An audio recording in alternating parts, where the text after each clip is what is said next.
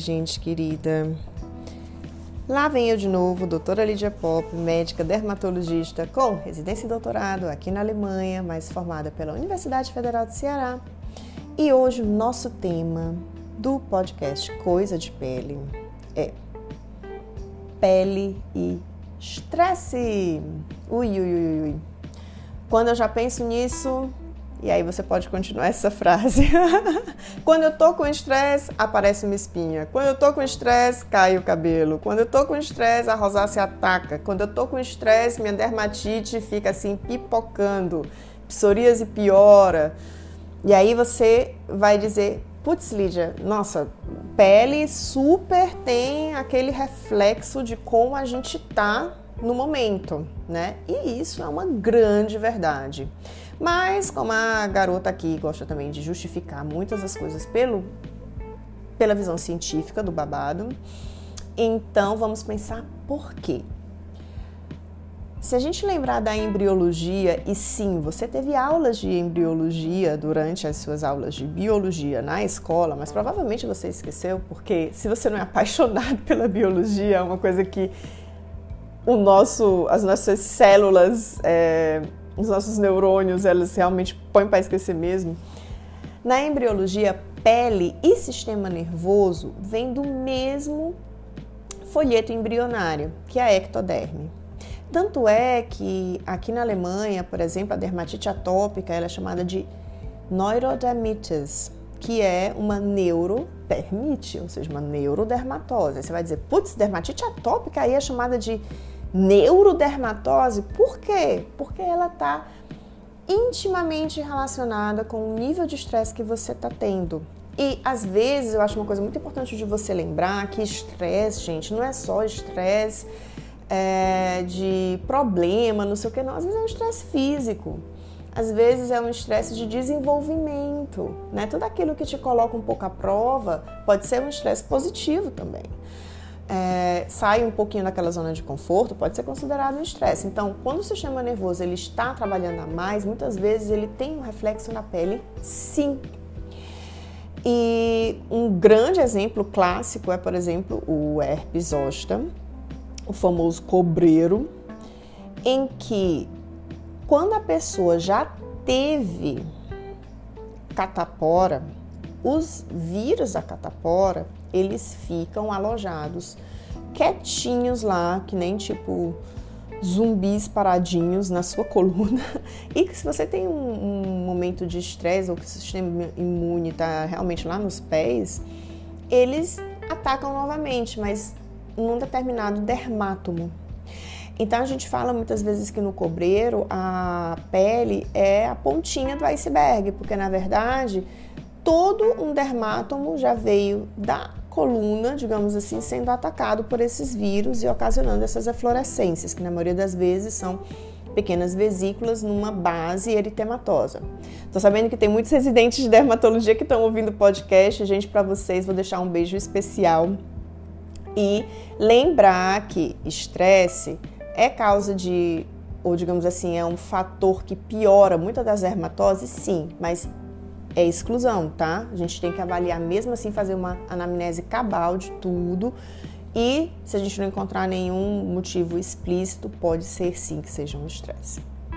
Aí tem aquela acne maravilhosa antes da festa ou então antes de um evento importante, porque a acne também tem o fator do estresse. Aí vem um dos pontos que é por que, que às vezes as pessoas têm é, acne durante a puberdade, durante a idade adulta, aquela never ending acne. Claro que tem um fator genético também, tem o estresse, muitas vezes tem um fator hormonal envolvido, mas não tem como negar que se você está naquela fase super difícil, as espinhas muitas vezes atacam. Se você não tem tendência à acne, pode ser a psoríase. Quem tem psoríase sabe disso também.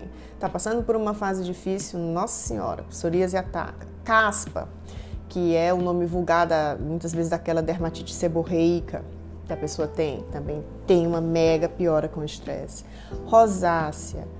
E aí eu vou entrar num ponto na verdade em dois, que são um pouquinho polêmicos. Primeiro na dermatite atópica, porque Muitas vezes as mamães ficam desesperadas quando os bebês têm uma piora da dermatite atópica, que ela tem um espectro bem diferenciado, pode ser só uma pele seca e pode ter também aquelas lesões mais floridas, como a gente diz, mas ao mesmo tempo pode vir acompanhado também de asma e de rinite alérgica. Se não é esse o caso, às vezes as lesões ficam bem exuberantes, bem vermelhinha, parece até que tem bolinha, parece urticária, então as mamães ficam loucas. Mas muitas vezes é simplesmente o que a gente chama de uma fase de estirão de crescimento, um Wachstum Schub.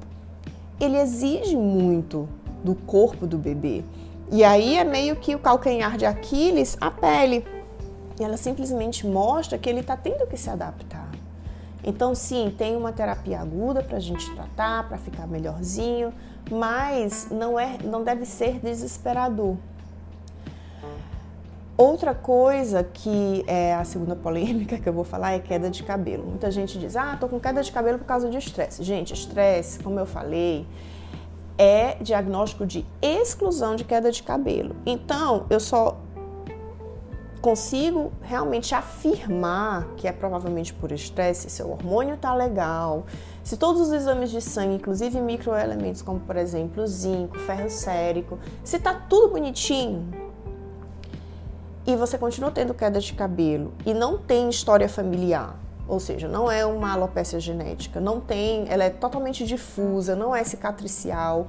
Tudo isso realmente pode ser causado por estresse e às vezes é até um estresse por conta de um procedimento. Vocês estão ouvindo falar realmente dessa queda de cabelo, por exemplo, pós-Covid, que é após uma infecção forte, pós-procedimento ortopédico, depois de uma cirurgia bariátrica. Então, às vezes, quando você passa por uma cirurgia ou por uma situação de saúde muito desafiadora, o seu corpo pensa o seguinte: amiguinha, deixa eu te falar aqui um negócio eu tô tendo que economizar energia. E você não necessariamente precisa dessa cabeleira toda. Então, a gente vai andar aqui, ó, com o mínimo de energia e os cabelinhos que tiver caído, deixa eles cair, a gente vai ajeitando de pouquinho em pouquinho.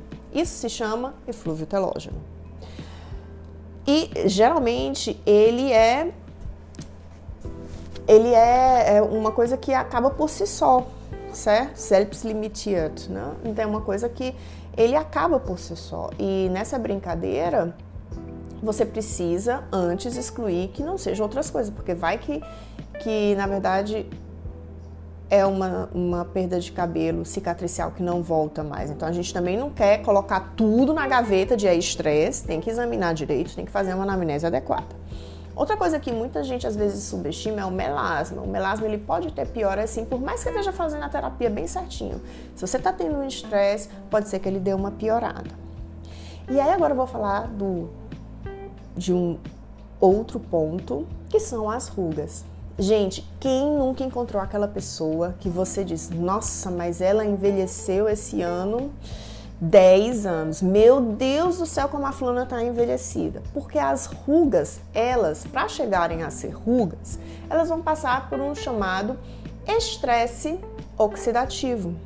Sim, as nossas células também passam por estresse e por conta disso você vai ter alterações na matriz é, celular e dessa forma algumas das proteínas, por exemplo, que trabalham para a estrutura da pele, para o vício da pele, que trabalham de maneira anti-inflamatória, não vão estar mais sendo é, produzidas de maneira adequada. E dessa forma você vai ter déficit de colágeno, você pode ter um déficit na produção de ácido hialurônico, então a sua pele vai ficar é, realmente flácida. E pode ter também esse problema na ação anti-inflamatória e você ganhar, por exemplo, várias espinhas, por exemplo, ter uma piora na rosácea. Então, gente, tem muitos mecanismos, sim, que estão intimamente relacionados de pele, citoquinas pró-inflamatórias e a parte dos nossos, do nosso sistema nervoso. Portanto, depois desse podcast, faz uma máscara facial, relaxa, faz 10 minutinhos de meditação guiada. faz uma oração, me conta depois o que é que você gosta de fazer para relaxar. A nossa pele agradece. Vou ficando por aqui. Se você quiser entrar em contato, pode ir lá no nosso Insta, arroba drlidiapop, ou enviar um e-mail pelo online lidiapop, arroba gmail.com. Fica aguardando vocês e até a próxima. Tchau!